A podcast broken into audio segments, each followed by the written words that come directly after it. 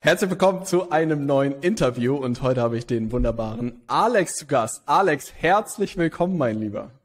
Moin Robert, danke, dass ich hier sein darf.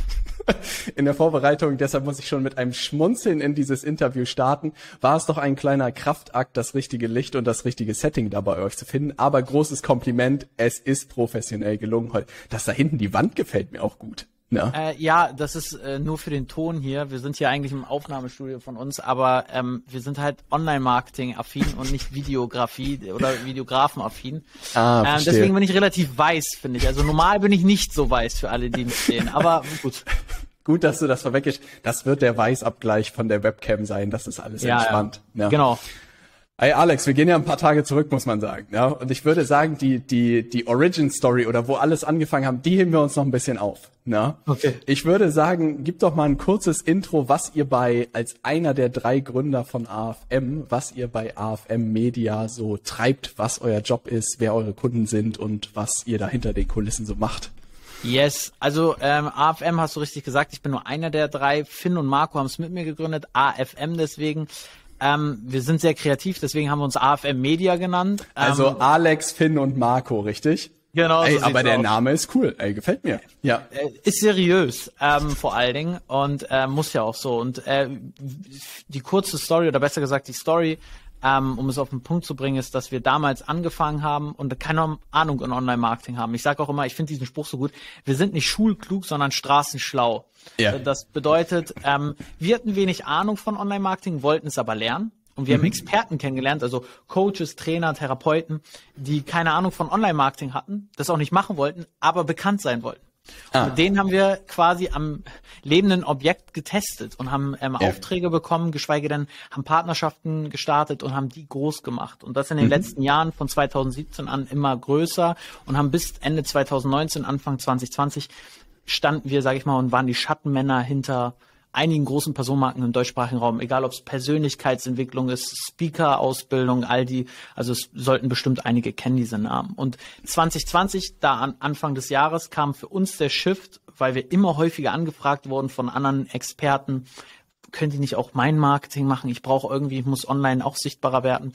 Und da haben wir uns die Frage gestellt, oder geschweige denn für uns kam dann ganz klar im Kopf, okay, wir wollen jetzt eine Marke werden. Mhm. Ähm, also Alex, Finn und Marco sollen bekannt werden und wir wollen viel mehr Coaches, Therapeuten und dabei einfach helfen, online sichtbar zu werden und auch ein digitales Standbein zu haben. Und daraus ist AFM Media entstanden, um vielleicht AFM Media zu sagen. Mittlerweile sind wir nicht mehr drei, sondern wir sind hier in Hamburg äh, 32 Vollzeit-Mitarbeiter und ähm, äh, äh, ja, haben in den letzten Jahren, glaube ich, die ein oder anderen Experten auch digitalisiert bekommen und mit denen halt ein digitales Geschäftsmodell aufgebaut. Und ich glaube, was uns ein bisschen besonders macht, ist, dass wir kein klassisches Coaching-Unternehmen sind für diese Therapeuten und Experten. Wir sind aber auch keine klassische Online-Marketing-Agentur, sondern wir verbinden auf der einen Seite die Sparringspartnerschaft. Das heißt, wir schauen uns die Geschäftsmodelle an, entwickeln Angebote, entwickeln die Marketingbotschaft, Strategien und wir sind der Dienstleister, der das umsetzt. Also dann Technik, Design, Texte, Werbung, all das auch umsetzen kann und somit haben wir uns den Namen Full Service Partner gegeben, weil das auch wirklich, wenn man den Weg mit uns geht, so eine 360 Grad Betreuung ist. Das hört sich ja erstmal nach dem feuchten Traum eines jeden Coachen und Experten an, ja. oder? Also ja. ich muss auch wirklich sagen, dass das, was ihr da aufgebaut habt, unglaublich beeindruckend ist, weil man ja auch die Komplexität als jemand, der in dieser Welt auch rumturnt, weiß, wie verdammt viel dazugehört, wirklich etwas online aufzubauen, was am Ende dann auch wirklich positioniert. Und ich finde das mhm. extrem beeindruckend, was ihr in den paar Jahren dort aufgebaut habt und muss wirklich sagen, Hut ab. Und ich freue mich auch in diesem Interview ein bisschen aus dir rauszukitzeln, wie ihr das angestellt habt und wie auch der Prozess bei euch so hinter den Kulissen aussieht, weil ich denke mir, das alles zu stemmen, ist schon verdammt beeindruckend. Aber am Ende gibt euch der Erfolg mehr als recht, dass ihr da echt eine gute Methode gefunden habt, die funktioniert hat. Aber wenn man mal so ein bisschen zurückspult, 2017, ja, Mhm. Heute seid ihr ja sehr bekannt auch für Werbeanzeigen sozusagen, dass auch Kundinnen und Kunden sich darauf einlassen müssen, in Anführungszeichen, dass Werbeanzeigen im Spiel sind. War das schon damals irgendwie das Ding oder habt ihr wirklich mit Webseiten und irgendwie Content Marketing angefangen? Wie war das in den, in den ersten Sternstunden sozusagen?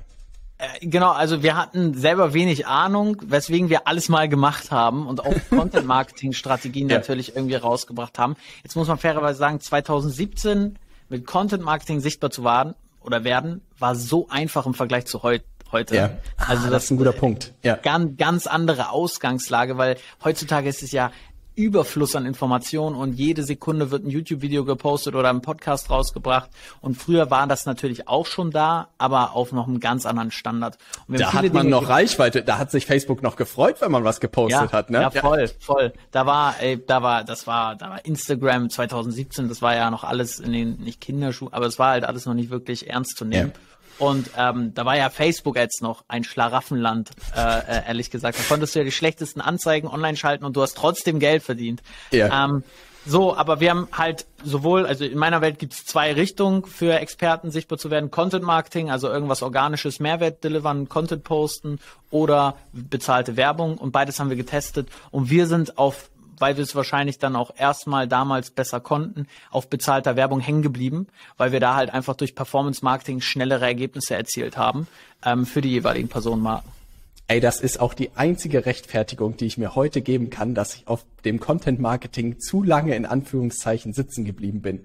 Weil es so ein bisschen, was ich wirklich realisiert habe, es ist Fluch und Segen zugleich. Ne? Ich mhm. glaube, du erreichst ein gewisses Level relativ gut auch. Dadurch ist man so ein bisschen verwöhnt, dass man denkt, so, ah, so richtig einarbeiten in Ads muss ich mich irgendwie nicht. Ne? Und ihr habt dann wahrscheinlich irgendwann relativ früh gesagt, Ads ist es, weil man direkt in wenigen Tagen sozusagen schon erste Ergebnisse irgendwie bekommen kann. Und bis ich dem Kunden irgendwie gesagt bekomme, dass er erstmal monatelang posten muss, da gewinnt man natürlich nichts für. Ne?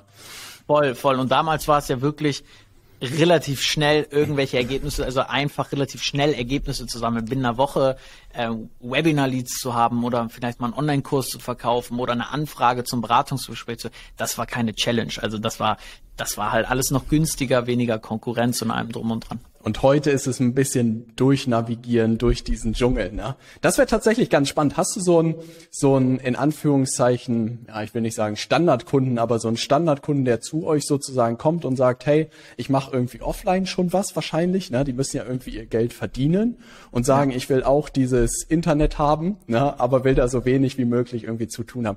Kannst du da so ein bisschen die Meilensteine durchführen, wie da eine Zusammenarbeit abläuft, was, was da so die Schritte sind, bis man Auf online ist? Fall.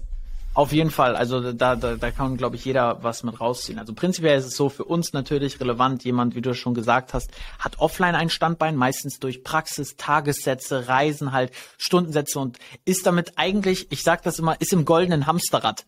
Ja. Ähm, was meine ich damit? Äh, das Hamsterrad kennt ja jeder, Zeit gegen Geld tauschen und äh, verstehe ich. Und das goldene Hamsterrad, darin befinden sich, glaube ich, viele Solo-Selbstständige, die halt, oder Experten auch, die halt Zeit gegen Geld tauschen und ein bisschen besser bezahlt werden und deswegen goldenes Hamsterrad ein bisschen besser verdienen, aber am Ende immer noch eine gläserne Decke über sich haben. Aber das ist voll spannend, dass du das sagst. Also das bedeutet so, Durchschnittskunde bei euch ist eigentlich in einer guten Situation, bestenfalls in einer guten finanziellen Situation. Es ist nicht überspitzt, weil ich in der letzten Zeit mich auch ein bisschen damit beschäftigt habe, wenn man so Kunden gewinnt Anwendung ja anbietet, dann kriegt mhm. man auch den einen oder anderen Glücksritter. Ne? Und ich dachte mir so, ey, ich würde da gerne mal demnächst rauswachsen und die so ein bisschen loswerden und war so, ey, das ist schön zu hören, dass die halt nicht zu euch kommen. Was würdest du sagen, wodurch kommen die nicht zu euch? Dadurch, dass es also die, die, ich glaube, die merken erstmal, dass, also erstmal alle Referenzen, das finde ich übrigens spannend, alle, wir haben heute ein neues Referenzvideo wieder von der Kundin bekommen.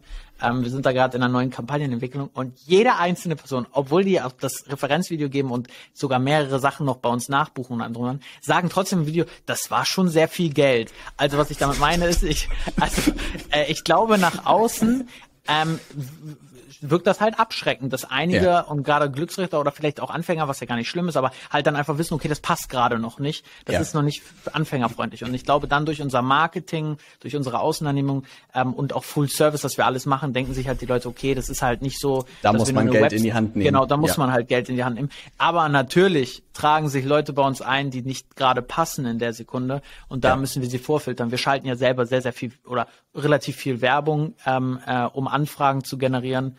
Ähm, und da sind nicht, also bei weitem natürlich nicht alle sofort passend bei uns. Aber das ist cool, weil von außen hätte ich das gar nicht so sehr gesehen. Und das ist tatsächlich etwas, was cool zu hören ist, dass sie dieses Zeit gegen Geld Problem gelöst bekommen wollen. Ne? Dass es ihnen eigentlich mhm. gut geht, gute Aufträge, es gut läuft, aber so, ey, ich muss immer noch irgendwo vor Ort sein, ich muss in der Praxis sein, ich muss Workshops verkaufen, ich muss Seminare verkaufen, dass das wahrscheinlich so der größte Benefit dann auch am Ende an der Zusammenarbeit mit euch ist, richtig? Ja, voll, voll. Also auf jeden Fall, weil ich frage dann immer auch, wenn ich jemanden hab und allgemein, das muss man sich als Experte, glaube ich, selber fragen, will ich das noch fünf oder zehn Jahre weitermachen? Und das ist wahrscheinlich ja noch nicht mal danach die Rente. Und wenn du wirklich ja. ausgebucht bist und wir haben eine, ich finde das so krass, eine, eine, die eine, eine im Kranio, Kraniosakralbereich, also äh, auch in so einem Bereich unterwegs ist, eine Praxis vor Ort hat und stundenweise oder Behandlungen verkauft und halt einfach tausend Patientinnen in einem Jahr hatte und das auch, also 10.000 in zehn Jahren. 10.000? Genau. 10.000, eine Partei von 10.000 in zehn Jahren, also durchschnittlich 1.000 Krass. Einzelpersonen in der Behandlung gehabt haben. Da denke ich mir dann halt, okay, erstmal habe ich sie gefragt, wie sie das bewerkstelligt hat und natürlich hat sie Vermögen damit aufgebaut, aber das kriegt die nicht. Also dann, da, da, da geht's dann irgendwann auch zu Ende, weil das kannst du ja nicht so durchziehen. Das ist ja brutalst. Und sie hat natürlich, was war ihr Trade-off, um das zu schaffen? Sie hat nichts in ihrem Leben mitbekommen. Sie hat ja den ganzen Tag gearbeitet. Sie hat das Kinderaufwachsen nicht mitbekommen. Ähm, sie hat mit der Familie nicht viel Connections gehabt. Und ganz ehrlich, das also das ist es ja dann irgendwie, und erst recht, wenn man ein bisschen Geld hat, dann ist es das, dann wird einem ja noch viel mehr im Kopf bewusst, dass es das gar nicht wert ist, für nochmal 1000 Euro mehr irgendwie noch mehr Sachen nicht zu mitzubekommen. Ey, das ist super spannend. Das ist ja wirklich eine super coole Value Proposition, die man so häufig gar nicht so sehr hört, ne? weil es gibt diesen großen gefühlt Kundengewinnungsmarkt, ne? aber ja. dieses, ich baue ein Online-Business sozusagen auf, was funktioniert, was auch schnell den Proof of Concept und so bekommt, ist ja super charmant, dass ich halt nicht mehr da tausend Leute pro Jahr irgendwie durchschleusen muss. Voll. Ja. Voll, ja, in ihrem Case. Es geht auch gar nicht immer darum, wie du sagst, mit Online-Kundengewinnung irgendwie jetzt ähm, neu, neu ähm, super viel Geld zu verdienen und vorher nicht, sondern eigentlich nur mit dem zweiten Standbein, digitalen Standbein, das andere zu entlasten und ah. vielleicht langfristig zu switchen. Also wir haben einige, sie jetzt zum Beispiel auch, die, die macht das in der Praxis ganz wenig, nur noch, weil das Online-Ding halt so gut läuft. Ja. Aber das ist dann auch ein Prozess über anderthalb Jahre gewesen. Ja. Das darf man halt auch nicht vergessen, ne? Also so, so wichtig. Wie, man wird halt, nicht ne? über Nacht reich? Nee. Alex, ich dachte, du bringst das Geheimnis heute mit. Ja, das, ja, das habe ich noch, das habe ich noch, da habe ich, äh, aber ähm, nee, das ist halt nicht der Fall. Und die meisten wollen es ja. halt entlasten. Also die werden halt, ich sag mal, wenn man auf einmal ähm, genau halb so viel Umsatz oder genauso viel Umsatz online macht wie offline nach einem Jahr oder so, kann man ja, ja das andere runterschrauben einfach. Ja. Gibt es, das würde mich interessieren, gibt es eigentlich einen Prozess? Es gibt ja wahrscheinlich viele Leute auch, die vielleicht sogar das Geld haben, ne? Und sozusagen sagen, hier, Alex, nimm mein Geld, auch wenn es viel ist. Macht ihr da irgendwie ein Screening, wo ihr vielleicht sagt, boah, das wird schwierig, in dem Markt irgendwie was hinzubekommen und sagt eine realistische Einschätzung schon in dem Verkaufsgespräch oder framet ihr, ey, du musst offen sein für dein Angebot, da sind wir am Ende die Experten und können einschätzen, was funktionieren kann und was nicht, oder wie macht ihr das? Also sehr, sehr spannende Frage. Wir, wir also wir haben ein, zwei Branchen im Weiterbildungssektor, die wir nicht abdecken. Sehr, mhm. sehr spezifisch im Businessbereich zum Beispiel sind wir nicht unterwegs. Also ja. dagegen ähm, äh, filtern wir einfach, ich sage jetzt mal eine klassische Sache, Verkaufstrainer ja. melden zig im Jahr bei uns, aber machen wir halt einfach nicht die Branche. War eine strategische Entscheidung oder was steckt dahinter? Ja, also der Markt ist erstmal nicht so leicht zu äh, entern und ähm, brauchst viel mehr Budget als in, in okay. ganz vielen anderen Bereichen und dann ist es einfach so, wir haben schlechte Erfahrungen in dem Bereich gemacht und dann haben wir es brauchen, müssen wir es nicht machen für unser Überleben, sage ich mal. Ähm, ja. Äh, und äh, also das gucken wir und screenen natürlich, aber sonst screenen wir, ist die Person bereit, das, was du auch gesagt hast, Änderungen anzunehmen oder auch okay. auf uns zu hören, wenn wir Tipps geben. Weil das, was wir machen, ist meistens neue Angebote und Geschäftsmodelle entwickeln mit denen zusammen. Das wissen die vorher noch gar nicht. Oder die haben eine falsche Idee die ja. einfach nicht gut ist und die dann zu korrigieren. Und wenn die Leute aber bereit sind zuzuhören und diesen Wandel mitmachen wollen, ist das mega, mega cool. Die, die sich von Anfang an dagegen stürmen und eher so sagen, ich suche nur jemanden, der schaltet jetzt mal dafür eine Werbeanzeige und dann läuft das, ja. die filtern wir auch, weil wir halt am Ende wissen, selbst wenn wir es machen, deswegen sage ich, wir sind keine klassische Agentur, die würden es machen und dann, ja, am Ende verdienen wir Geld und dann geht der Kunde halt weg und dann war es das. Aber wir sagen halt, okay, das bringt uns halt gar nichts, weil am Ende haben wir dann davon nichts und dann haben wir lieber erstmal keinen Kunden und langfristig gesehen sieht er dann einfach, okay, okay, vielleicht brauche ich nicht nur eine Agentur, sondern ich brauche einen Partner an der Seite und der sind wir. Ja. Ey, super, super wertvolle Value Proposition. Am Ende seid ihr ja wie so ein kleiner Inkubator eigentlich und das sind alles eure kleinen Investments irgendwie ein Stück weit, ne? Zu sehen, sozusagen ja. denen so gut wie möglich zu helfen, ihr Unternehmen zum Laufen zu bekommen. Und ich bin ja bei dir. Ich glaube, jeder zielt ja da eigentlich darauf, mit seinen Kunden mehrere Jahre bestenfalls zusammenzuarbeiten. Also da gehört ja auch super viel Vertrauen dazu, dass man halt nicht die Agentur von Knecht ist.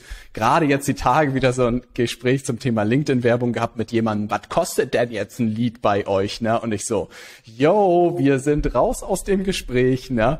Und ich dachte mir, deshalb ist diese Partnerschaft, dieser Gedanke unglaublich charmant, ne? das so zu frame und hey, wir gehen da zusammen rein, ne? Von unserer Seite tun wir das Beste, du von deiner Seite, ähm, weil wir auch in zwei Jahren noch mit dir arbeiten wollen. Ne?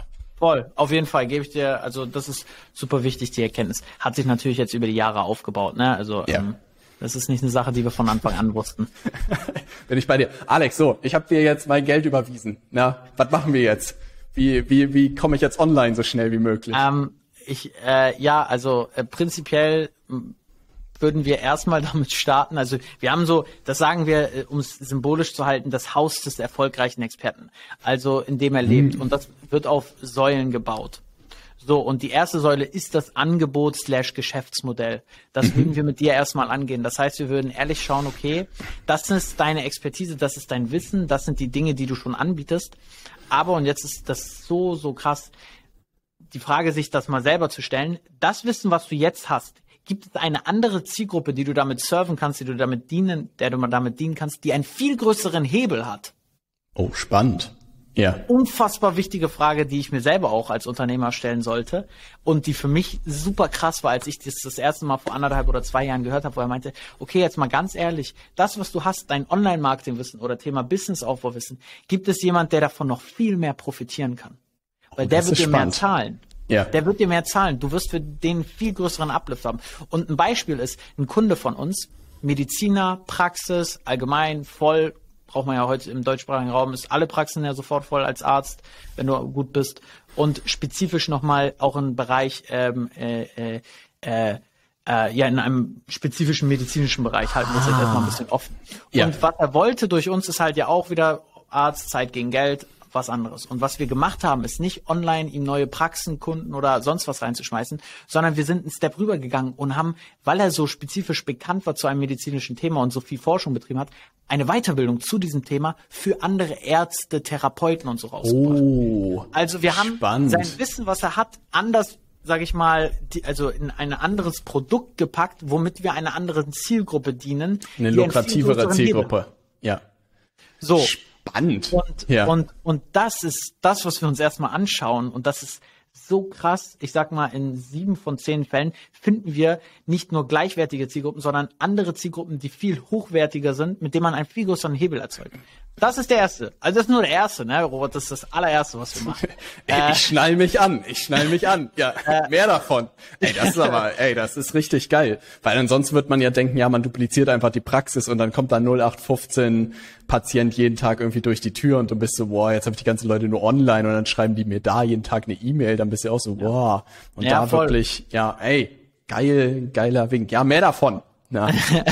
so, aber das, ich glaube, das ist auch so eine erste Sache, wenn man hier so ein Interview oder so das sich anguckt, diese Frage sich selber zu stellen, gibt es gerade und dann nicht das aktuelle Konzept über den Haufen schmeißen, aber mal langsam zu testen, wie denn, wenn es eine andere Zielgruppe gibt, wie die reagiert auf einen. Das ja. ist so wichtig. Ähm, so, und dann geht es weiter. Also wenn wir dann das Angebot konzipiert und entwickelt haben und allem drum und dran, dann haben wir die These, sage ich immer dazu, weil am Ende muss man Proof of Concept generieren. Aber um den zu generieren, müssen wir dann in Phase zwei oder in Schritt zwei gehen. Ich nenne es oder wir nennen es die Marketingbotschaft.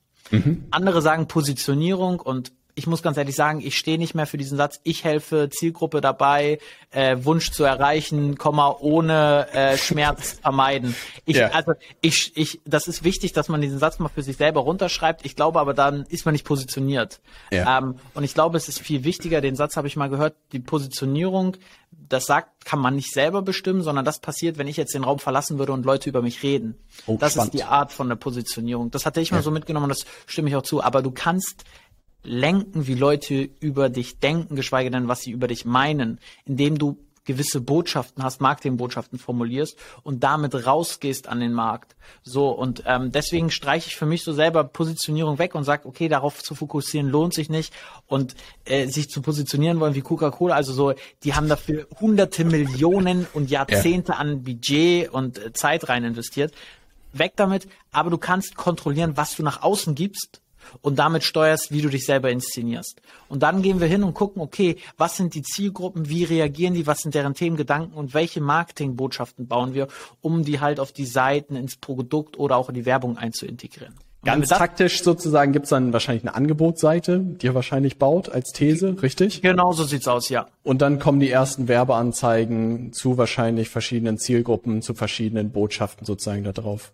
Ge genau, genau so sieht's aus. Um vielleicht mal auch ein Beispiel zu geben, Marketingbotschaft, was ist es? Natürlich könntest du, wenn du ein Produkt hast, ähm, viel mehr darüber reingehen und einfach ähm, äh, sagen, wenn wir dein Produkt ist Lerncoach-Ausbildung. Du bildest jetzt andere Lehrer, Pädagogen, Eltern aus zum Lerncoach, damit die in Schulen reingehen und da Lernmethodiken vermitteln.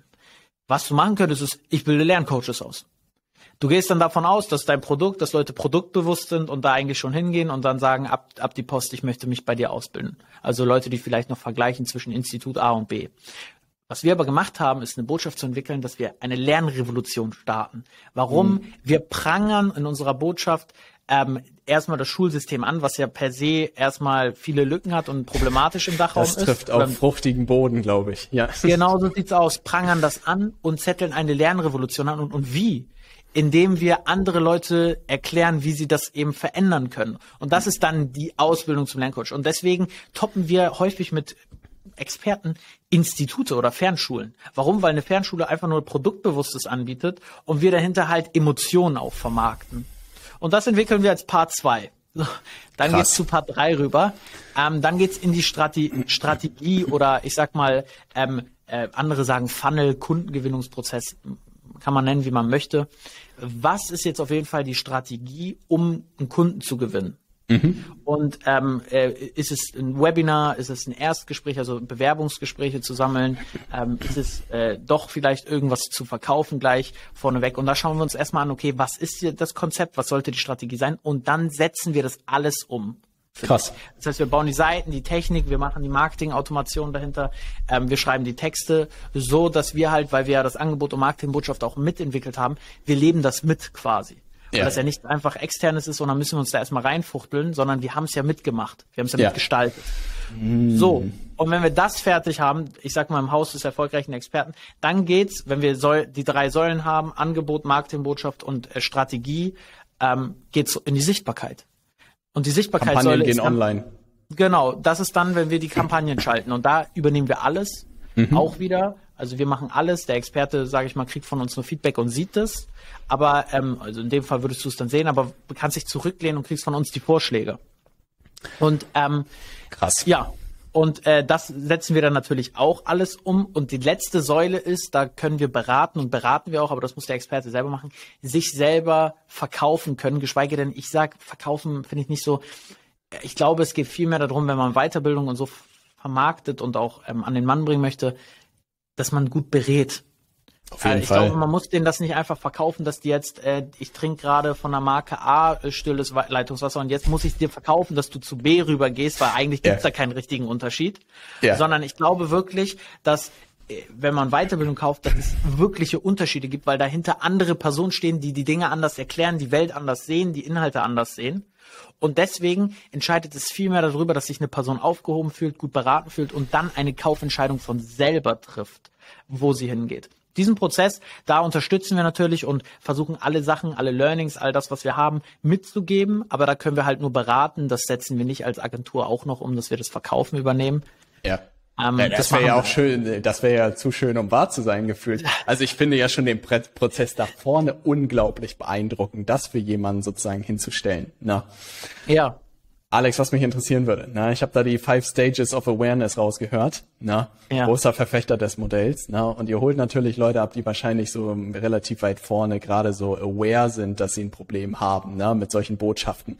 Aber nichtsdestotrotz versucht ihr ja relativ zügig die Leute direkt in eine Anfrage für ein konkretes Angebot mhm. zu bekommen, richtig? Ja. Und ja. das sozusagen funktioniert, ohne dass man irgendwie groß Webinare oder Freebies oder all so ein Zeug bastelt, oder habt ihr auch Fälle, wo ihr irgendwie die Leute erstmal aus ausbilden musst und erklären müsst, was der Experte eigentlich macht.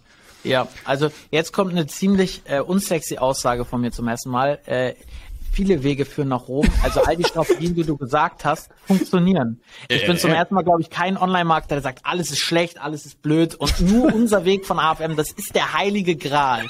Und den haben wir und das kriegt auch keiner. Nein. Ähm, auch wenn ich das von anderen Experten manchmal höre oder mit denen spreche, viele Wege für noch um. Wenn du gut ja. im Webinar bist, äh, auf jeden Fall. Und ich kenne sogar noch mhm. Leute, die Online-Kurse verkaufen für 49 Euro und darüber große Kunden gewinnen. Hätte ich nie gedacht, habe ich kennengelernt, wurde ich korrigiert, deswegen viele Wege für noch rum. Ja. Aber wir in der Tat generieren viel Anfragen, Kaufanfragen quasi, mhm. die dann abgearbeitet werden dürfen im Beratungsbereich. Wichtig. Was wir, glaube ich, unterschiedlich machen und was für uns ein riesen Break war in der Matrix quasi ist, du kennst ja die AIDA-Pyramide. Mhm. Und alle fangen immer unten bei Awareness erstmal an, Marketing zu machen. Content Marketing, E-Books, also irgendwas kostenloses. Und sich auf, fokussieren sich erstmal bewusst dann auf die Zielgruppe da unten quasi, die auch noch gar nicht genau weiß, was sie denn wo brauchen. Ich liefere immer so das simple, das ist ein sehr simples Beispiel, aber stell dir vor, du bist Zahnarzt und viele würden als Zahnarzt jetzt erstmal, wenn sie Online-Marketing als Strategie nutzen, ein E-Book rausbringen, wie du weiße Zähne kriegst. Aber warum oder wie du Zahnschmerzen umgehst. Aber was wir machen ist, wir drehen die Pyramide um. Wir sprechen immer die an, die schon den Schmerz haben, geschweige kaufen. Also Demand Capture sozusagen, die im Markt eh sind und gucken nach einer Lösung Gen und die nehmen wir genau als so. erstes. Ja, wir lassen erstmal anderen, also erstmal, erstens lassen wir andere Leute den Markt aufwärmen, die packen da das Budget rein. Und zweitens ist es so, äh, äh, ja, das ist genial. Äh, ja. Genau. Und zweitens ist es so, wenn du wie gesagt der Zahnarzt bist, dann würde ich dir auch als Tipp geben, lass uns doch mal eine Anzeige schalten, du hast Zahnschmerzen, ich löse sie dir. Also, äh, also so, warum, warum sollten wir jetzt ein E-Book-Funnel äh, machen, wo wir erstmal Leads einsammeln, wo Leute sich potenziell eintragen, dass sie keine Zahnschmerzen bekommen? Ähm, nee, wir gehen an die, die die Schmerzen haben. Und beim Experten, beim Wissen ist es dann auch so, wir gehen nicht an die, die vielleicht potenziell in den nächsten sechs bis zwölf Monaten in ihrer Journey mal Interesse haben, das Produkt zu kaufen, weil der Weg ist super teuer am Anfang als Marke. Das kann man sich nicht leisten, wirklich, sondern wir gehen an die, die im Markt eh schon rumlaufen und dadurch, dass man den Dachraum bedient, sind da ja nicht zehn Leute. Wir sind ja nicht in Hamburg gerade unterwegs und sagen, ah, da sind noch passende 50 Leute unterwegs, yeah. sondern wenn wir den Dachraum haben, sind da ein paar Tausende bis Zehntausende, die eh gerade schon dieses Bewusstsein haben. Ich will nicht sagen, dass das, was du da gerade gesagt hast, sehr, sehr groß ist. Na, und tatsächlich, ich glaube, ich auch erst vor ein paar Monaten drüber gestolpert bin und so hinten übergefallen bin. Na, weil ich glaube, ich echt wirklich meine gesamte Karriere immer mit kalten Ads angefangen habe, die Leute ausgebildet habe, na, und dann sie gekauft haben.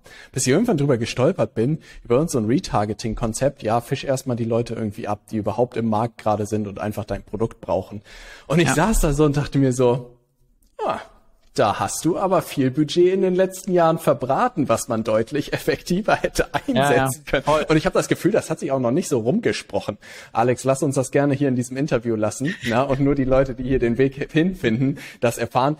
Weil das Coole ist, was ich ja auch daraus gelernt habe, ist, wenn du sozusagen die abgreifst, die gerade im Markt sind und die nach einer Lösung suchen, kannst du ja dann kalte Kampagnen oben drauf bauen und weißt, dass die Leute dann in sozusagen den Retargeting-Layer irgendwie reinlaufen und dann ja. direkt eine Anfrage stellen. Das ist ja das Beste, was du machen kannst.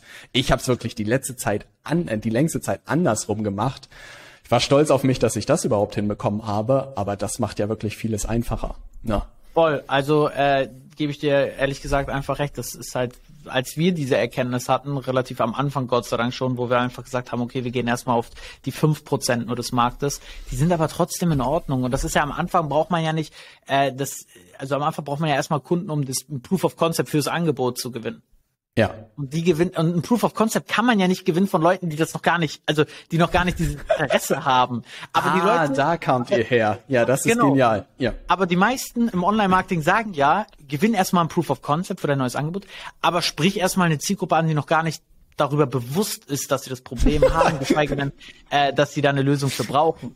Ja. Und ich sage, okay, du kannst halt nur Proof of Concept von denen gewinnen, die auch wirklich schon nach irgendwas suchen und dann halt vergleichen, in dem Sinne. Mm, und da wird man natürlich auch über die Zeit schlauer, wo Leute sind, die nach gerade was suchen, nach einer Lösung suchen und umso ja, schärfer wird sozusagen das Angebot und umso mehr triffst du die Leute. Ey, das ist, das ist super spannend. Krass. Voll. Also das heißt, ihr kriegt ja relativ zügig. Was mich interessieren würde, wie macht ihr das denn mit der Service Delivery? Die müssen ja dann, wenn sie sozusagen Kunden gewinnen, müssen sie ja auch irgendwas Online-mäßiges liefern oder macht die erstmal eins zu eins Zusammenarbeit mit den Leuten? Also viele machen nicht eins zu eins, sondern wir machen das halt so, wenn wir das Angebot mit denen entwickeln, die These, wir setzen ja auch die, die E-Learning-Plattform um für die und allem drum und dran. Sie müssen wirklich den, beraten sie, wie sie den Content erstellen. Ja. Sie müssen wirklich nur den Content dann erstellen und dabei begleiten wir sie, pflegen das ja ein und ich sag mal, bei den meisten gehen wir in den Vorverkauf. Auch so eine simple Sache. Ah. Die Amis sagen gerne immer Selling before Building äh, ist ja so eine klassische Sache und das machen wir halt einfach auch äh, und nutz, machen uns das zunutze, indem wir halt, wenn du jetzt sagst, du würdest gerne starten, dass es halt in drei Monaten startet und wenn es halt eine normale Weiterbildung und so ist, natürlich kann man mal ein, zwei verlieren, die jetzt gerade aktiv den Schmerz haben, aber es gibt halt super viele, die planen in die Zukunft und jetzt gerade, wenn jetzt, sage ich mal, sogar noch Weihnachten bald vor der Tür steht mit Ferien und so, gerne danach nochmal, so dass man halt einfach einen guten Puffer hat. Einige Experten sind schnell im Drehen, ne? dann kann man auch vier Wochen nur in Vorverkauf, also vier Wochen später startet das Ganze schon. Aber es hat halt einen psychologischen geilen Faktor. Du hast da Dinge verkauft und verdienst Geld, obwohl das Produkt nicht existiert. Hey, das, das machen wir uns zunutze. Crazy shit, ey.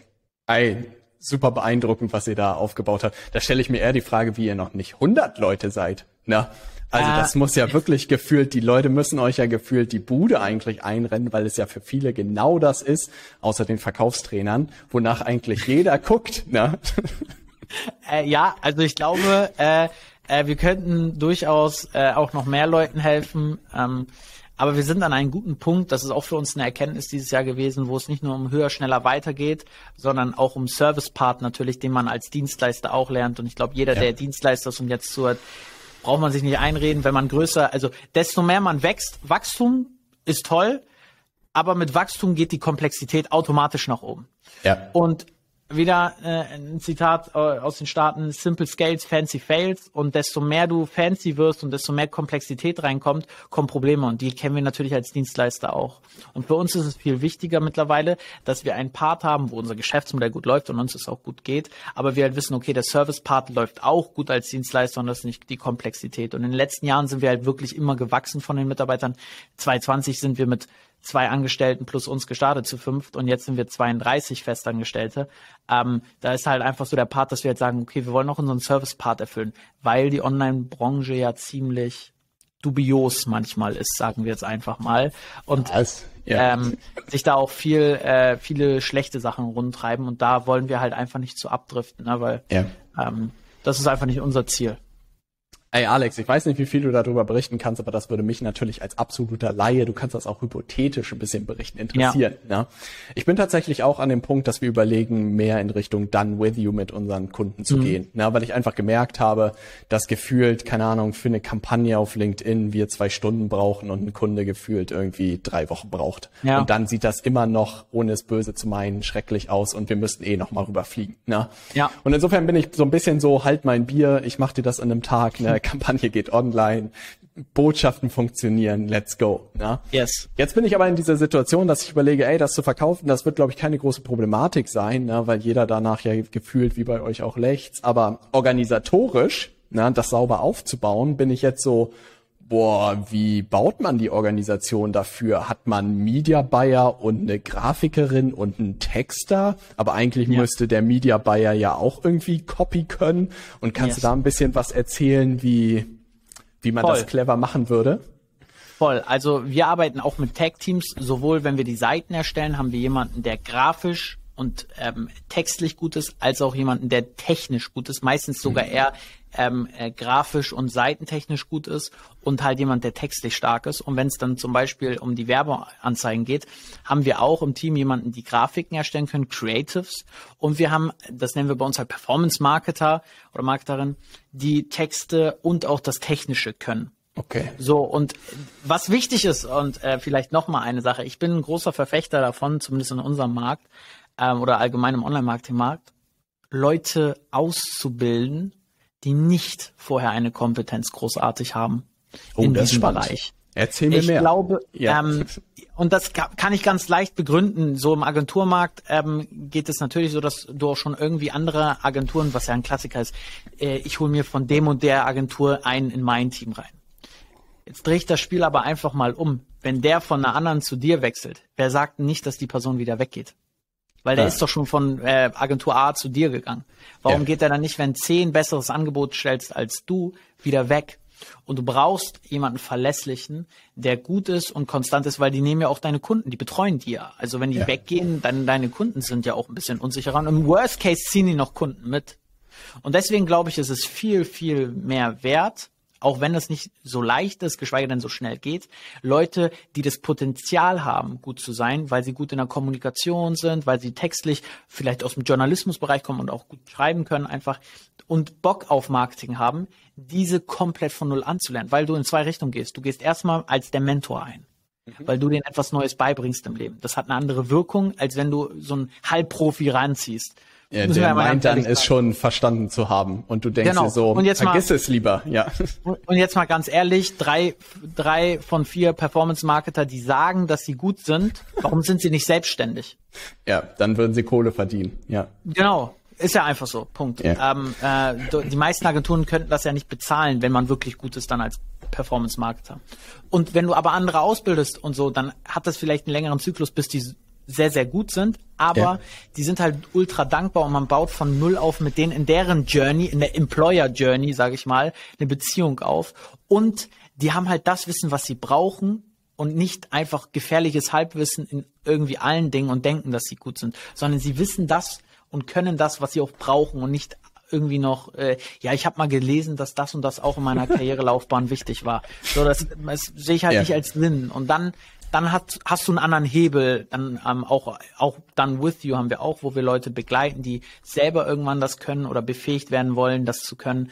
Ähm, aber äh, da hast du dann halt immer, also da, da hast du bessere. Meiner Meinung nach haben wir damit bessere Erfahrungen gemacht und wir haben weniger Probleme, was Personal dadurch angeht. Ey, das ist super spannend zu hören. Das bedeutet, es gibt wahrscheinlich einen Projektmanager oder Projektmanagerin, ne, also wahrscheinlich One Face to the Customer und die lotst das dann durch oder wie macht ihr das? Ah, nicht ganz. Ähm, das wäre natürlich irgendwie ein Traum, aber ja. das geht bei, das, das haut so nicht bei unserer Größe mit dem Angebot und so hin mit der Kalkulation, sondern es ist, du lernst in der Zusammenarbeit mit uns vier Mitarbeiter kennen, die mhm. jeweilige Spezialisten sind und mhm. dich dann mhm. aber an den nächsten übergeben. Und am Ende mhm. kommst du raus, wenn alles fertig ist, ähm, bei dem Performance Marketer, mit dem du auch hoffentlich lebenslang mhm. zusammenarbeitest. Ja. Ähm, und das wird dann auch dein richtiger strategischer Partner und das könnte man dann auch irgendwann sagen, ist ein Projektmanager.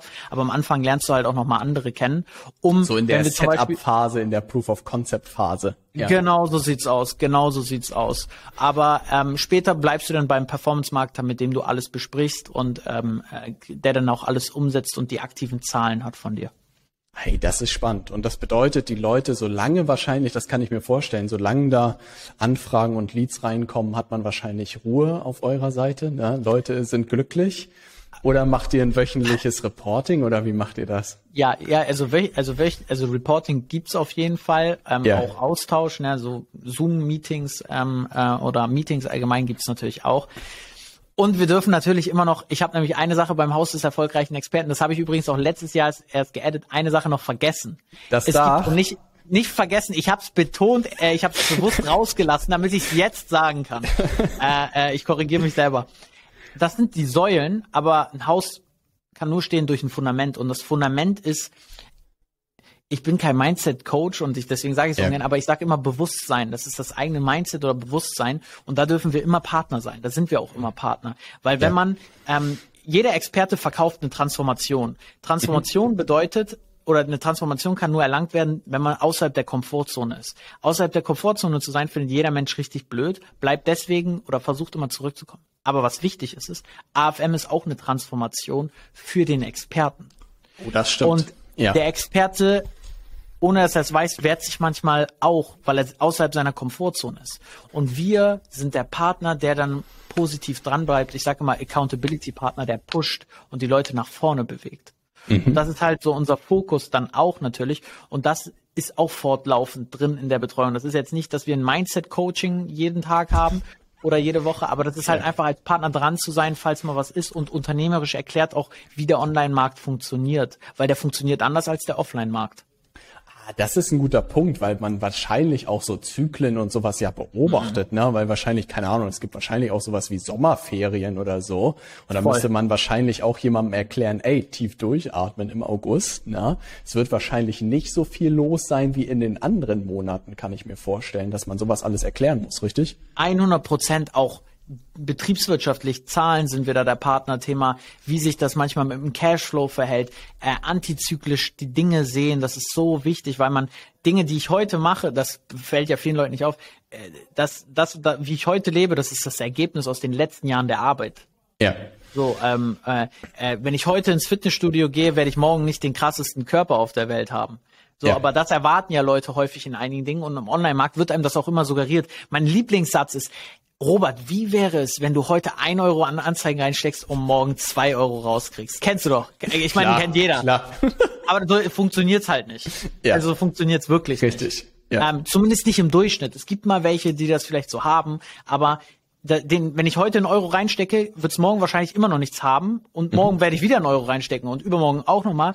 Und ein Sales Cycle ist heutzutage drei, vier Wochen lang. Mindestens, ne? Genau, ja, mindestens. Und dann bist du schon schnell, ja. Genau, und dann bist du wirklich schon schnell so. Und wenn du das mal hast, sagen wir mal eher fünf, sechs Wochen, hast du erstmal einen Euro reingesteckt, bis dann der erste wieder reinkommt. Und dann geht's natürlich, ah. wenn du konstant ein Jahr das gemacht hast, dann hast du es nachher auf täglicher Basis, weil du dann immer diese sechs Wochen Fristen hast und immer wieder Leute fertig sind durch diese sechs Wochen in der Journey. Ja. Aber der, die ersten sechs Wochen oder ich sag mal die ersten zwölf Wochen dann diese Phase zu überstehen, da sind wir dann auch der Partner, der auch überhaupt das Bewusstsein hat und das erklären kann, weil das die meisten nicht tun und sagen, sondern weil sie natürlich sagen, ach Robert, morgen hast du zwei Euro und morgen stecken wir dann zwei rein und übermorgen Mach hast du vier drei Euro. Euro draus. Ja. Äh, ja. Ja, da kommt eine ganz große Zahlung, kommt da nächste Woche rein. Ja, ja, ja genau, genau. Sehr wild, also was das, da draußen los ist. Ja. Das stimmt, das stimmt, das stimmt. Ey, das ist aber spannend, aber das bedeutet auch, die Angebote sind ja Weiterbildungsangebote, richtig, dass sie einen Anfang häufig und ein Ende haben, dass man wirklich mhm. wahrscheinlich, dass es da feste Calls gibt plus das E-Learning-Programm wahrscheinlich auf eurer Kundenseite, Anfang, genau. Ende, happy, ich kann das auch von irgendwo anders aus machen und atme auf und entlaste das, was ich offline mache, richtig? Genau, so sieht's aus, ja. ja. Perfekt zusammengefasst. Weil das ist ja auch immer so ein Ding, wie man so ein Online-Programm dann betreibt irgendwie. Na, das ist irgendwie, ob man das längerfristig macht, aber mit so einem Ausbildungsgedanken ist das natürlich super charmant, weil die Leute das ja wahrscheinlich auch gewohnt sind, dass es Anfang und Ende irgendwie hat. Ja, ja also wir haben viel getestet zwischen fortlaufend und, und ich bin ein Riesenfreund aus mehreren Gründen von Start und Ende. Ja. Und das bedeutet, es muss doch am Ende auch am Anfang super viel Vertrauen dazu gehören. Ne? Also ihr müsst doch wahrscheinlich auch in eurer Vermarktung super viel eigentlich Vertrauen zu euren Interessentinnen und Interessenten aufbauen, dass sie sagen, hey, ich gebe hier sehr viel Geld, wie du selbst gesagt hast, in eure Hände ne? Mhm. und vertraue euch eurer Expertise, dass ihr wirklich das in den Angebot gegossen bekommt. Ne? Passiert das viel durch eure Werbeanzeigen, durch den Content, den ich auf der Website finde, durch Testimonials oder wie macht ihr das? Genau, also am Anfang ist es so, glaube ich, äh, bis zum gewissen Level kann man relativ schnell mit Performance Marketing linearen Gedanken haben, okay, ich schalte eine Anzeige, kriege eine Anfrage, schließe ab, aber ab einem gewissen Kundenstamm oder so hört das auf und stagniert. Du kannst es ja nicht unendlich so weitermachen, zumindest in keiner Branche, in der ich je unterwegs war. Ja. Ähm, irgendwann fängt dann dieser Funnel an auch nicht mehr zu funktionieren, geschweige denn wird einfach nur noch teurer.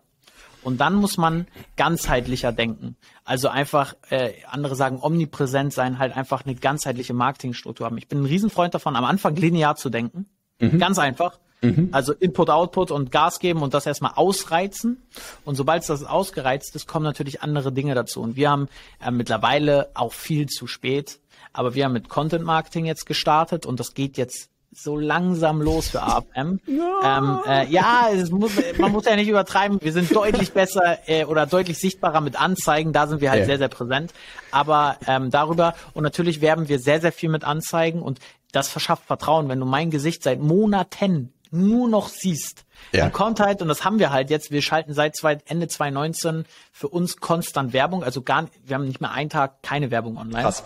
Ja. Ähm, und jetzt kommen natürlich Leute, sagen, ich sehe euch seit halben Jahr, neun Monaten per, per, ich muss mit euch sprechen. Ihr müsst ja irgendwie gut sein, sonst würdet yeah. ihr das Geld ja nicht ausgeben. So und ähm, das plus unser Content Marketing. Wir haben mittlerweile ein Buch geschrieben, das kann man sich auch komplett so gratis holen.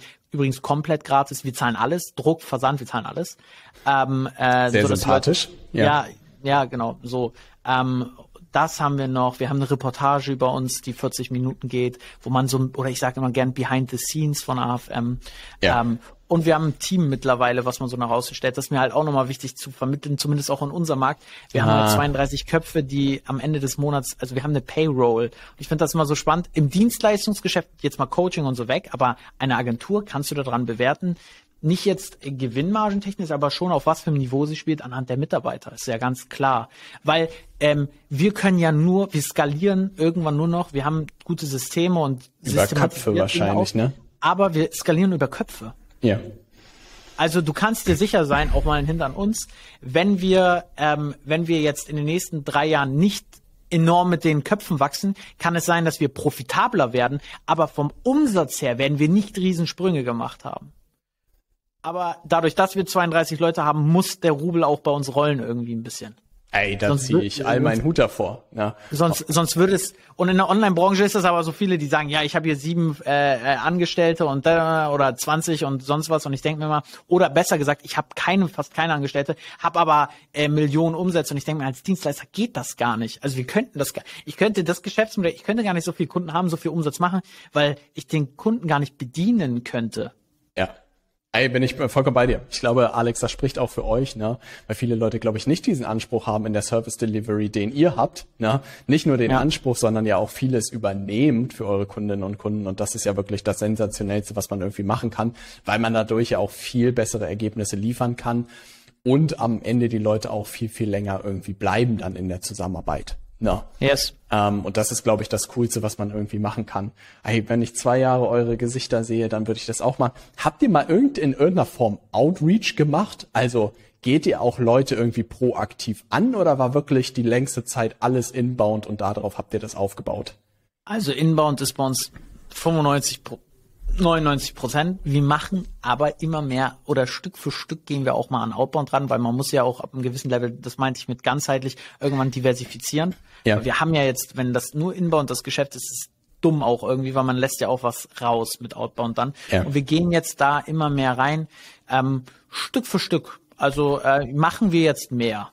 Ja, hey, ihr kommt ja auch aus der komfortabelsten Situation, aber ich bin eigentlich auch so, dass ich gerade gucke, hey, ich will an Leute ran, die eigentlich super beschäftigt sind, ne? Mhm. aber es ist schön bei euch zu hören, dass diese Leute trotzdem den Weg zu euch finden. Ne? Und ja. ich glaube, auch wenn man jeden Tag eine Werbeanzeige von euch sieht, auch wenn man viel beschäftigt ist, hört sich eure Dienstleistung ja verdammt gut und verdammt attraktiv an, so dass man dann doch irgendwann den Weg findet und sagt, hey, vielleicht telefoniere ich mal mit Alex ne? und guck mir mal ganz genau an, was die Jungs da hinter den Kulissen machen. Ne? Voll, voll auf jeden Fall. Was ich das Gefühl habe, wo ich ein bisschen interessiert wäre, ist so, mh, mm, wie ihr das ganz clever anstellt oder vielleicht auch so die größten Sachen sind, die ihr entlang des Weges gelernt habt, die du vielleicht früher gerne gewusst hättest oder so. Weil was ich mich noch ein bisschen erinnere, ist, dass ihr auch so Sachen gemacht habt mit so überspitzt absoluten Stars zusammengearbeitet habt und wahrscheinlich auch diese Dimension gibt, ey, wir, wir haben irgendwie hier zehn richtig krasse Accounts und auf die konzentrieren wir uns noch. Und ich erinnere mich an eine Diskussion, dass ihr irgendwann gesagt habt, hey, wir gehen hin zu in überspitzt einem Tarif oder einem gewissen Finanzierungs- oder Zahlungsmodell, weil das am Ende viel, viel konstanter und viel valider ist. Kannst du da was zu erzählen? Ja, also ähm, äh, genau, wir waren früher ja beteiligt ähm, ja. und haben darüber dann wenig, aber Beteiligung und darüber dann Geld ähm, ähm, verdient, also an wenigen beteiligt, aber darüber dann gutes Geld verdient. Und wir sind den ähm, geswitcht und haben sehr, sehr viel bei AFM sind wir zwar auch noch, geht, geht auch noch ein Stück mit Beteiligungssachen rein, aber natürlich auch viele, ich sag's mal, Pauschalpreise oder Preise, ja. fixe Preise, fixe Summen. Ähm, wenn ich jetzt, also wahrscheinlich werden ja viele Dienstleister oder andere Agenturen auch so diesen Podcast hören, denke ich mal auch, ne? Um, Auf jeden äh, Fall. Und äh, da ist ein riesen Learning von meiner Seite aus, wenn man halt ein Dienstleister oder Agentur ist. Außer man hat eine super gute Ausgangslage mit der Beteiligung und ist fest verankert mit einer Beteiligung. Nicht oberflächlich oder wenn es gut läuft, passt, aber in drei Monaten kann ich deinen Vertrag auch kündigen und hab alles, sondern nur wenn man fest verankert ist, dann machen Beteiligungen Sinn. Mhm. Waren wir nicht bei allen? Und wir haben die, irgendwann haben wir, ähm, äh, ich sag die mal, Lektion die, gelernt. Die Lektion gelernt, kann Ja. man einfach so sagen.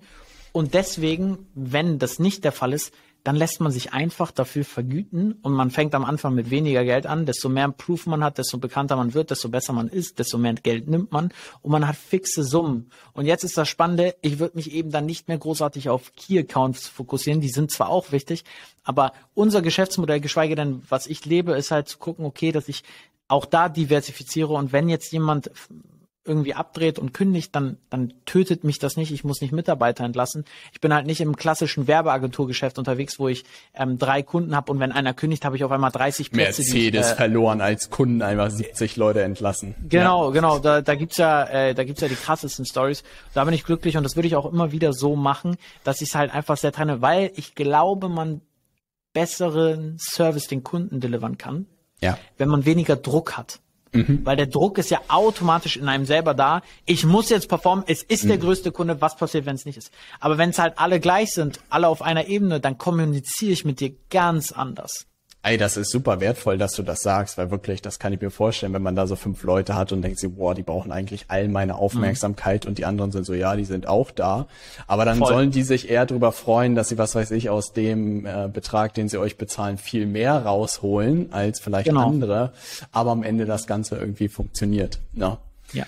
Äh, gibt es ein Framing irgendwie bei euch am Anfang, was für eine Zeit ihr auch braucht, bis das Ding irgendwie ins Laufen kommt? Du hast am Anfang diese anderthalb Jahre irgendwie angesprochen und ich glaube, das ist auch was super Sympathisches, das so offen und transparent irgendwie zu sagen. Gleichzeitig glaube ich, ist jedem Kunden auch klar, er wird wahrscheinlich nicht Budget für anderthalb Jahre zur Verfügung stellen und sagen, hier, Jungs, viel Spaß damit, ne? sondern Ja. gibt's da so ein, keine Ahnung, drei bis sechs Monate oder was ihr veranschlagt und sagt, hier geben wir Knallgas und das halten wir auch irgendwie vertraglich fest oder wie macht ihr das? Ja. Minimum ein halbes Jahr. Also Ja. sehr, sehr gute Frage. Das gibt's ja äh, in der Online-Branche auch nicht mehr so wirklich, dass, äh, dass mal realistische Zeiträume eingeschätzt werden. Ja, alles nur noch über Nacht. Ja. Genau, alles über Nacht oder am besten ist immer in sechs Wochen sechsstellig. Also sechs Ja. und sechs, das äh, ist Oh ja. immer sehr. Äh, der ist auch immer gut. Ähm, aber ganz ehrlich, also ein halbes Jahr mit uns fest einplanen, in dem Zeitraum sollt, sollte und kommt auch schon Geld oder kommen auch neue Kunden, so dass es sich ähm, auf refinanziert. Aber diesen Zeitraum brauchen wir einfach, um konstant Fehler zu machen, dem, um Fehler zu machen, um daraus dann zu lernen, um dann die positiven Dinge ranzupushen und dann Gas zu geben. Und diese sechs Monate sind Minimum. Ja. Und ich glaube, das ist auch das Ehrlichste und Fairste, was man irgendwie sagen kann, dass man sagen kann, hey, das ist, wir bauen dann Unternehmen von Null auf, ne? Und Voll, das ja. soll erstmal jemand irgendwie gefühlt in sechs Monaten hinbekommen und dann das Ganze noch digital, dann noch mit Werbeanzeigen, was gefühlt der Olymp der Online-Marketing-Welt ist. Also insofern Ja. ist das, glaube ich, relativ cool, das zu machen. Und die müssen sich dann committen auf ein bestimmtes Werbebudget pro Monat sozusagen. Es wird ja wahrscheinlich nicht über eure Accounts laufen, sondern über deren Accounts, richtig? Genau, genau. Ich bin da, ich bin da immer, aber das ist auch persönlich von mir, wenn ich, keine Ahnung, ähm, umgezogen bin, bin ich immer so gewesen. Am Ende will ich nicht netto, äh, Kaltmiete, Warmmiete. Ich will wissen, was wird am Ende abgebucht. So, also so. Was geht runter? Was geht runter? Und so denke ich halt immer. Und so ist auch Ja. die Philosophie von AFM. Das finde ich sehr angenehm. Wir sind halt transparent und sagen, was sind alle Kosten? Die Ja. können wir nachher aufklären. Was verdienen wir? Was verdient äh, das Werbe? Was kostet das Werbebudget? Was Technikkosten? Was sind alle anderen Kosten? Aber wir geben halt immer einmal ein komplettes Projektrahmenbudget ran, damit man das abtasten kann. Da ist dann auch das Werbekostending drin, um damit der Kunde am Ende oder der Interessent am Ende weiß, okay, geil, damit kann ich rechnen. Das ist halt Ja. das. Und es kommen nicht noch die versteckten Kosten. Achso, und dann kommt da noch was dazu, da noch was also dazu. Ja, so viel, äh, natürlich ist das auch ein bisschen unsexy, dass wir unsere Werbekosten in unseren Kostenrahmen erstmal reinpacken, weil natürlich, wenn wir Technikkosten, Werbekosten und andere Kosten, Software, alles rauspacken würden und nur unsere Kosten, dann könnten wir ein ganz low, könnten wir ein deutlich niedrigeres Budget ranpacken. Ja. Aber dann kommt ja am Ende brauchen wir trotzdem die Werbung und die Technik. Die, ja, wird schwierig ohne das, ne? Stimmt. Genau. ja, all Genau. das hier, das ist für uns. Ja, und die Werbekosten, ja, ja, die kommen dann auch, die kommen dann oben Ja, ja. drauf. Ne? Ja. Aber ich glaube, um so transparent, ich glaube auch für den Gedanken der Partnerschaft ist das ja unglaublich wichtig, ne? Auch ja. da transparent zu spielen und dem anderen gegenüber zu zeigen, ey, guck mal, das kommt auf dich zu, aber das kannst du irgendwie erwarten. Aber gleichzeitig müsst ihr doch auch in der Position eigentlich sein, zu sagen, dass ihr nicht sagen könnt, da kommen jetzt fünf Kunden oder da kommen zehn Kunden oder da kommen 20 Kunden, oder? Das ist doch wahrscheinlich, lassen die, die Leute sich anscheinend trotzdem darauf ein, ey, wir können in den sechs Monaten, werden wir alles geben, um das aufzubauen und auch das erste Geld kommt bestenfalls rein. Aber du könntest ja wahrscheinlich nicht in irgendeiner Form garantieren, da kommen jetzt 30 Leute oder da kommen 60 Leute, richtig? Oh Gott, wir, also jetzt kommt sogar eine sehr unsexy Aussage von mir, Part 2. Wir haben in unseren Verträgen stehen, wir übernehmen keinen Erfolg für wirtschaftliche, äh, keine Garantie für wirtschaftlichen äh, Erfolg. Also wir sagen es explizit nochmal, ähm, weil ich das einfach wichtig finde, weil wir das eben nicht voraussagen können, weil es ein neues Geschäftsmodell ist mit allen neuen Dingen. Natürlich mit all unserem Wissen, mit all unserer Expertise steigern wir die Erfolgswahrscheinlichkeit enorm wir outperformen damit alle. Aber es gibt eine Restwahrscheinlichkeit, dass die Dinge nicht laufen. Ich kriege auch manchmal natürlich die Frage gestellt, oder wir im Beratungsteam, gibt es mal Dinge, die nicht funktioniert haben? Ja.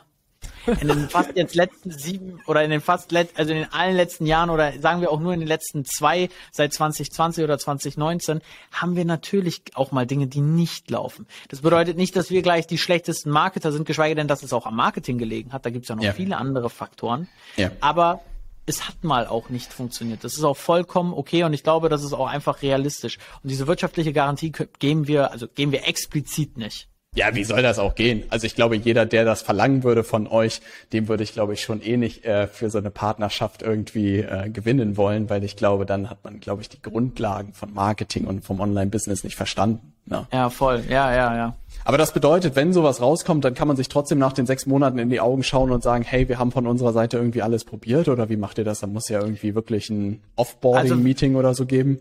Genau, also falls es nicht so läuft wie gewünscht und ähm, die Zusammenarbeit beendet wird, gibt es ein Offboarding. Alle Dinge, die wir gebaut haben, alles, was wir hier gemacht haben, das gehört der Person. Mhm. Da wird sie auch eingepflegt oder eingearbeitet drin, dass sie das weiß und bedienen kann. Wir ja. sind hier nicht jemand, der dich dann festhält und sagt, zahl uns nochmal 20.000 Euro für die Website, sonst kriegst du sie nicht. Ja. So, so ein Kram machen wir nicht. Ich habe immer die Philosophie, und die habe ich mitbekommen, wenn jemand nicht mit einem zusammenarbeiten will, dann brauchst du es gar nicht versuchen, also dann, dann lass die gehen. Also Reisende sollte ah. man nicht aufhalten. Hat äh, mein äh, wurde mir immer gesagt. Und Reisende halte ich auch nicht auf. Ja. Ähm, und äh, ja, Offboarding, die Person hält das und man kann sich dann immer gut in die Augen gucken. Ich würde lügen, wenn ich sagen würde, seit Agenturstart ist das mit jedem bisher so gewesen. Da gibt's natürlich immer ein paar ja. ähm, Personen, die da nicht so ganz passen, aber äh, im Durchschnitt ist es so, dass wir durchaus, wenn Projekte enden und es nicht so gut funktioniert hat, trotzdem ehrlich und offen waren und halt nie falsche Versprechungen ja. haben. Ey, das ist super sympathisch. Also das macht euch nochmal umso sympathischer, weil ich das Gefühl habe, keiner in dieser Branche würde jemals darüber reden, dass sowas auch vorkommt. Na, und ich habe das Gefühl, jedem muss das ja mehr als bewusst sein.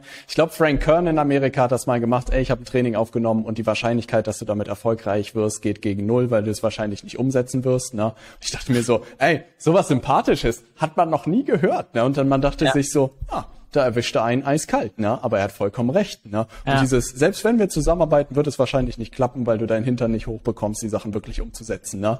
Und ich dachte mir so, ey, offen und ehrliches Wort spricht da was an, was viele Leute sozusagen dann in der Realität trifft, ne? Und das fand ich halt ganz cool, so Sachen auch anzusprechen, die irgendwie ein bisschen, ja, zum Geschäft dazugehören und halt unangenehm sind. Ja. Auf jeden Fall, voll. Ja.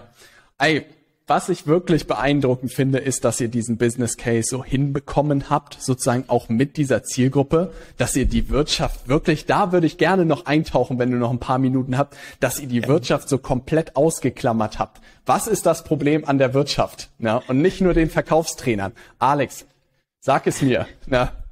Also per se, ähm, vielleicht ein, zwei Dinge dazu. Erstens, der Sales Cycle in diesen Bereichen ist viel länger. Ah. Weil es da um andere Summen geht, um andere Entscheidungen. Mhm. Nicht, dass die Entscheidung wertvoller, besser, das will ich gar nicht werten. Es geht nur um andere Entscheidungen halt. Wenn man jetzt auch Unternehmenscoaching oder so anbietet, dass ein Unternehmer sich entscheidet, dass du mein Unternehmen mit mir zusammen veränderst, hat halt einen ganz anderen Hebel, als wenn ich jetzt eine Ausbildung buche. Hm. Und für mich selber kurz einfach nur mit eine Fortbildung habe und halt lerne, ähm, äh, wie ich besser die Technik hier bedienen kann. Das ist halt hm. eine ganz hm. andere Sache. Part 1, längerer Sales Cycle. Was Part, zu Part 2 kommt, was damit einhergeht, ganz andere Budgets. Weil du musst diesen Sales Cycle überleben. Mhm. Und du musst das Budget haben, das Spiel überhaupt mitzuspielen. Mhm. Also es ist halt einfach so, dass äh, du dieses Werbebudget, die Technikkosten, du brauchst diese Geduld, ähm, dieses, diese Ausdauer brauchst du auch wirtschaftlich gesehen. Und das haben halt die wenigsten, weil jetzt kommt Part 3 und äh, es gibt halt da im Wirtschaftssektor immer schon Leute, die eine Marke haben und das Budget haben. Ah. Und dass es schwierig ist, als Neukömmling oder als Newcomer den out zu performen. Zumindest kurzfristig. Da muss man schon, also wenn du jetzt auch, ich sage jetzt einfach mal Verkaufstrainer, das kann ich ja offen sagen, bist du Verkaufstrainer und versuchst ernsthaft online äh, gegen die etablierten anzugehen, ja. Da, da brauchst du mal drei Jahre solltest du Gas geben in alle Richtungen, mit Kapital, mit allem drum und dran, um halt auch auf dem richtigen Niveau mitzuspielen. Ich rede jetzt nicht davon, mal ähm, drei Kunden im Monat zu generieren, was ja nicht schlimm ist, aber halt so kleinlich. Die meisten wollen dann ja immer ganz groß mitspielen. Und wenn du dann auf den großen Bühnen und so sein musst, musst du erstmal hoffen, dass in den nächsten drei Jahren andere Vertriebstrainer jetzt bekannt sind, Fehler machen und runtergehen. Und du musst smarter, besser vom Produkt auch sein und besser vom Marketing, um wieder aufzuholen. Weil die halt schon riesen Vorsprünge haben und ein anderes Kapital haben. Und deswegen sagen wir halt, wenn jemand im Wirtschaftsbereich unterwegs ist und diese Kriterien erfüllt, dann gehen wir rein. Mm. Aber wir ja. sind halt ehrlich und dadurch, dass wir ehrlich sind, sind die meistens wir, nicht. Ja. Sind, genau, fällt halt raus. Ey, das ist, das ist super spannend zu hören. Wirklich gerade, dass man Sales Cycle ist super ein Punkt. Gerade viele hebeln halt auch ihre Marke und ihre Präsenz, die sie sowieso schon haben. Aber es wäre halt, das ist ein guter Punkt, es wäre halt selten für einen Neustarter sozusagen reproduzierbar. Na, ja, voll. Ja, das ist ein guter also, Punkt. Es ist auch ein Vergleich immer, dass Marco Finn und ich haben da schon häufiger drüber gesprochen. Wenn wir jetzt nochmal neu starten würden und AFM unser Konkurrent wäre, das ist ziemlich schwierig, da ranzukommen. Nicht, dass ich jetzt überheblich bin, aber ich weiß ja jetzt selber, wir arbeiten ja auch weiter, wir geben ja weiter Gas, verbessern unser Produkt, unser Marketing. Ja, auch einen ganz anderen Hebel. Ja, ja. Und wir, genau, und jetzt mittlerweile, wir würden halt die meisten, wenn, wir werden ja auch häufiger kopiert mittlerweile, ich finde das eigentlich, früher habe ich mich drüber aufgeregt, jetzt muss Heute ich sagen. schmeichelt es dir? Ja, genau, jetzt finde ich es ganz charmant. Und ich weiß halt, die, die uns jetzt noch kopieren, per se auch vom Marketing her, die outspenden wir auf der einen Seite, also da können wir uns mehr leisten und auf der anderen Seite weiß ich, dass wir im Produkt viel smarter sind, ja. ähm, weil sonst müssten sie nicht kopieren, sonst hätten sie ja eigene These. Ja, da bin ich vollkommen bei dir. Alex, ich brauche nochmal deine Genialität auf den letzten Metern hier. Na? Gerne. Also, ich würde tatsächlich egoistisch, und das ist noch so ein bisschen in der Findungsphase. Wir haben tatsächlich in dem B2B-Bereich das relativ gut hinbekommen, unser Beratungsunternehmen über LinkedIn-Werbung sehr erfolgreich zu skalieren in den letzten Jahren. Worauf ich ja schon, wie du gesagt hast, bis jetzt stolz sein kann bei diesen enormen Sales-Cycles. Ne? Das muss man ja erstmal hinbekommen. Ne? Jetzt bin ich hingekommen, dass es doch eigentlich wenig Leute gibt, zumindest auf LinkedIn, die irgendwie Plan haben von der Werbung auf der Plattform. Ne? Und ich halt super Lust hätte, Leuten damit zu helfen, gleichzeitig genau in der Situation, die du bist, sagst, dass einem Solo-Selbstständigen von nebenan ich damit auf gar keinen Fall helfen kann. Ne? Weil es einfach eine Waffe ist und eine Bazooka ist, die man einfach niemandem so in die Hand drücken kann. Jetzt sehe ich so unterschiedliche Zielgruppen von irgendwie einer Agentur, wo ich eher die Sorge habe, dass die zu schnell irgendwie gar, gar keine neuen Kunden brauchen. Dann gibt es irgendwie Softwareunternehmen, es gibt SaaS-Unternehmen, es gibt Startups, die alle schon so ein bisschen Marketingbudget gewöhnt sind. Aber ich würde irgendwie gerne an so Gründer und Gründerinnen irgendwie ran, die Bock haben, wirklich mit ihrem Unternehmen zu wachsen. Ja. Offene Frage.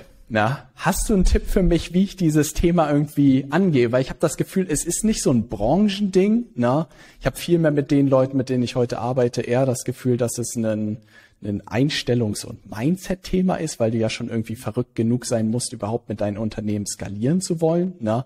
Und hast du irgendeinen Advice für mich, wie man sowas angehen könnte, wenn man das irgendwie groß machen will? Naja, so ähm, per se, und du bleibst aber weiter auf LinkedIn, ne? Also LinkedIn ja, ja. ist auch ein, ja, ein, okay. Ich werde das wie Amazon machen, ne? Ich werde erst die Bücher verkaufen, werde erst LinkedIn-Werbung, ne, alles ausbringen und dann gehe ich vielleicht performance-technisch in die Breite, aber jetzt ist noch nicht der Zeitpunkt. Okay. Ne? Also es gibt mehrere. Wenn, wenn du jetzt das lang, langfristige Spiel ähm, gehen willst, ähm, würde ich hingehen, dass du halt ähm, bei LinkedIn Ads ein, mit ähm, Leaders Media ein, ein, ein Learning, äh, eine Learning-Firma bist, was dann LinkedIn angeht, also Leute dazu befähigst, das mhm. aufbaust. Mhm. Das sind dann Solo-Selbstständige. Ich finde Leaders Media gut, also Leader, also Führer, die du da reinholst und irgendwann den Shift machst ab einem gewissen Part, wo die Firma Leaders Media läuft und du halt viele Leute weiterbildest und denen das beibringst, einfach, dass sie das selber können, dass du halt dich als Personal Brand nach vorne stellst mhm. und berichtest, wie du deine Firma aufgebaut hast über LinkedIn. Mm. Das ist der maximale Proof, mhm. um halt zu zeigen, ähm, um halt zu zeigen, okay, ich habe es an meiner eigenen Firma gemacht mit einem drum und dran, habe dazu Link Leute LinkedIn befördert und dann berichtest du und erklärst, wie habe ich Leaders Media aufgebaut und dann kommen Startup-Leute auf dich zu, ah. Dienstleister ja. und so, die sagen, boah, der Robert hat's mit seiner eigenen Firma, jetzt will ich wissen, wie kann er mich beraten? Mhm. So, in anderen Formen ist es zum Beispiel so, ähm, es gibt ja super viele Online-Marketing-Agentur-Coaches da draußen und allem drum und dran und wir werden manchmal auch angefragt. So, so du hattest mir nämlich äh, gerade die Secret Source gegeben. Im Online-Marketing oder so hast du angefangen. Ne? Genau, also weil im, im Online-Marketing zum Beispiel Bereich ist es so, wir kriegen auch manchmal Anfragen von jüngeren Agenturenhabern, die halt sagen, hey, ähm, äh, ich finde das mega spannend, äh, da, dass ihr eure Agentur so aufgebaut habt, könnt ihr mir nicht helfen. Und es gibt ja super viele Agentur-Coaches, wie du deine Agentur aufbaust, die nie eine Agentur hat. Ah. Und ich glaube, das hatte ich auch mal von einem aus den Staaten gehört, do then talk. Mhm. Also einfach, wir setzen es, mhm. ich lebe das erstmal selber mhm. und mache es einmal mhm. und dann zeige ich, wie es bei anderen geht. Auch bei uns selber in der Story ist es ja, wir machen es von null, ohne auch was zu verdienen, mit einem Experten vor, bauen diese Marken auf. Das ist unsere Referenz, unser Polarstern. Und dann ermöglichen wir das anderen. Und ich glaube, bei dir ist das super spannend. Ähm, erstmal mit Leaders Media und so, wie du das wirkst. Und ich finde deine Inhalte, du kannst sehr, sehr gut Dinge rüberbringen. Da würde ich halt mich dann voll auf LinkedIn Ads als ich mache es jetzt mal unsexy, als Lehrer betreiben. Ja. Du bist Mr. LinkedIn Ads im deutschsprachigen Raum, baust da drin ein Lerninstitut auf, wie man sich bei LinkedIn Ads fortbilden kann. Ich buche mir dadurch Fortbildung. Ja. So. Und wenn du das auf einer guten Flughöhe hast, dokumentierst du das mit Robert Heinecke und dann buche ich dich. Ah. Und dann bist du der Consultant in eher diesen höheren, also dann sprichst du Gründer an, die größere Sachen vorhaben und dann sagen sie, ich will den Robert ah, bei Das gefällt mir. Ja, so kann ich mir das vorstellen. Das, das wäre mein ja. Ansatz. Das wäre mein Ansatz. Und Leaders Media kann dann auch autark laufen. Du bist vielleicht noch das Gesicht, so wie ja. Elon Musk das für Tesla ist, aber das Produkt Tesla entsteht ohne Elon Musk. Ja, weil das tatsächlich die große Erkenntnis, die ich gehabt habe, was super spannend war, dass alle Profis sich mit Paid Ads halt irgendwann in ihrer Karriere beschäftigen müssen, ja, weil du halt irgendwann mhm. irgendwie ansonsten auscapst und nicht weiterkommst, dass die richtigen Leute dadurch in unsere Welt kommen, wir halt selber über 300.000 ausgegeben haben in LinkedIn Ads und doch die ein oder andere Sache gelernt haben und das halt super gut Leuten zeigen kann, wie du selbst gesagt hast, in Anführungszeichen als Fortbildung, als Beratung, wie sie das auch bei sich implementieren können. Und dann bin ich bei bei yes. dir, ist halt Leaders Media so der beste Beweis, ey, das hat für unsere Kiste gut funktioniert. Na, und wenn Leute dann mehr sozusagen darüber wissen will, wie ich dieses Unternehmen so hingestellt habe, kann ich das ja perfekt als Referenz nehmen. Na? Genau so sieht's aus. Und also äh, Lösung Leaders Media und Robert ein bisschen trennen voneinander ja. und erstmal Fokus auf Leaders Media, Weiterbildung und dann auf Fokus. Und währenddessen schon eine Sache, die wir auch zu spät gemacht haben, dokumentieren, was du da machst mit Leaders Media. Ah, da bin ich ja relativ, ja, da bin ich, da bin ich gut aufgestellt. Ja, da, da, da bist du gut aufgestellt, das stimmt. Und das, glaube ich, wird, ähm, das wird, ja, das wird dich in eine gute Richtung katapultieren, glaube ich. Das ist wirklich ein super wertvoller Hinweis. Weil vieles, ich muss auch wirklich sagen, vier Jahre zurück und ich glaube, das ist auch etwas, was ich mir irgendwie zu lange vielleicht verwehrt habe und nicht tief genug eingeräumt habe. Ich habe auch damals, ja, man muss ja noch die letzte Story hinzupacken, als Finn mein Praktikant war, na, der zweite Gründer, na, und wir Knoblauchpressen yes. auf Amazon verkauft haben, sehr erfolgreich, na. Beste Geschichte. Selbst da hat mir das Werbeanzeigen auf äh, Schalten auf Amazon am meisten Spaß gemacht. Dann bei Leaders Media von Tag eins habe ich Facebook, Instagram Werbung geschaltet und Funnels gebaut. Aber ich habe mich irgendwie nie, ich weiß auch gar nicht warum, weil ich glaube ich, das, was ihr euch getraut habt, na, ähm, habe ich mich nie getraut, unserer Zielgruppe damals irgendwie beizubringen. Weil der selbstständige Wirtschaftsberater und Coach, ich genau dieses Problem eigentlich auch ein Stück weit gesehen habe, dass unglaublich schwierig wird für die irgendwie Anfragen zu generieren, ne? weil Angebote zu vergleichbar, zu generisch, der zehnte Leadership Coach, den es da draußen irgendwie gibt und dem irgendwie verlässlich Werbeanzeigen zu schalten, das ist halt unglaublich schwierig. Ne? Auf jeden Fall. Und Voll. heute freue ich mich aber, weil es genug Leute auch gibt und das durfte ich jetzt über die letzten Monate irgendwie lernen, die Marketingbudget haben, die wissen, dass das Thema relevant ist und nicht so, ja Leute, ey, über LinkedIn Ads kann ich euch ein paar Sachen äh, erzählen. Ich habe mein eigenes Geld drauf gewettet und nicht das Geld nur von unseren Kunden und ein paar Tests gemacht, sondern weiß ja. halt, was funktioniert und was nicht. Ja. Voll. Ey, Alex, mein Lieber, es war mir eine absolute Ehre. Na, mich hast du, wäre ich jetzt irgendwie Therapeut oder so, wäre ich der Erste, der dir gerne ein bisschen Geld rüberschieben würde. Na, also für jeden, der das hört, na, äh, absolute Empfehlung. Ähm, wo kann ich mit dir in Kontakt treten? Na, du hast gesagt, das Content-Thema geht so langsam los. Na, wo, wo steige ich in die Welt von AFM am besten ein? Also wenn man jetzt erstmal passiver Zuhörer werden will, kann man auf YouTube gehen, ja. AFM Media GmbH eingeben, auf unseren Channel gehen und einfach mal durchstöbern oder man kann auf unserer Seite komplett kostenfrei das Buch holen. Das sind für die passiven Leute, glaube ich, äh, ist die beste Möglichkeit, unerkannt zu also bleiben. Also nach dem Gespräch trotzdem, kann man eigentlich äh, nur aktiv sein. Ne? Da geht man auf eure okay, Webseite. Dann, ne? Und dann geht man auf afm-media.com, trägt sich ein für ein Beratungsgespräch und dann äh, erlebt man einfach mal live, wie das bei uns ist. Ja.